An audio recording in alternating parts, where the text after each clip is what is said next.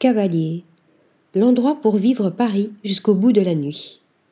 Un soir de juillet, alors que les rues sont désertées par les Parisiens partis en quête de grands espaces, Cavalier, dans le quartier de la République, se présente comme une évidence.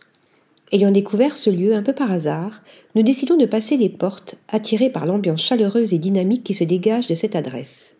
À l'intérieur, la salle est tout en longueur à l'image des estaminets populaires que l'on retrouve dans le nord du pays et en Belgique.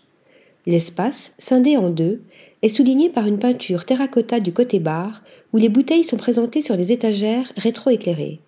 Côté restaurant, l'ambiance est plus douce avec le mur beige et l'espace agrémenté de quelques tables hautes accompagnées de leurs tabourets qui n'attendent plus que nous.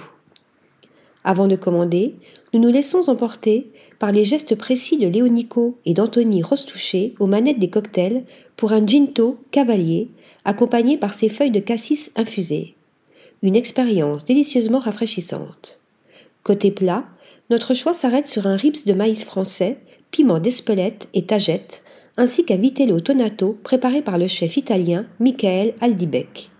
Des recettes qui nous font voyager durant la nuit d'été parisienne.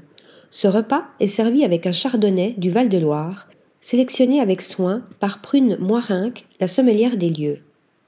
Pour conclure la découverte gustative, nous terminons sur une note sucrée avec un sorbet cassis, crème de pistache, rhubarbe et verveine.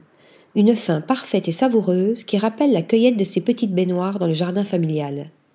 Afin de prolonger le moment, nous décidons de terminer notre soirée au comptoir marbré de ce lieu atypique, intimiste et festif. Il est important de savoir qu'en fin de semaine et après 22h30, l'ambiance se transforme et le menu laisse place à des assiettes nocturnes garnies de charcuteries provenant de petits producteurs, de fromages ou de fruits de mer une adresse à visiter sans hésitation jusqu'au bout de la nuit. Article rédigé par Thomas Durin.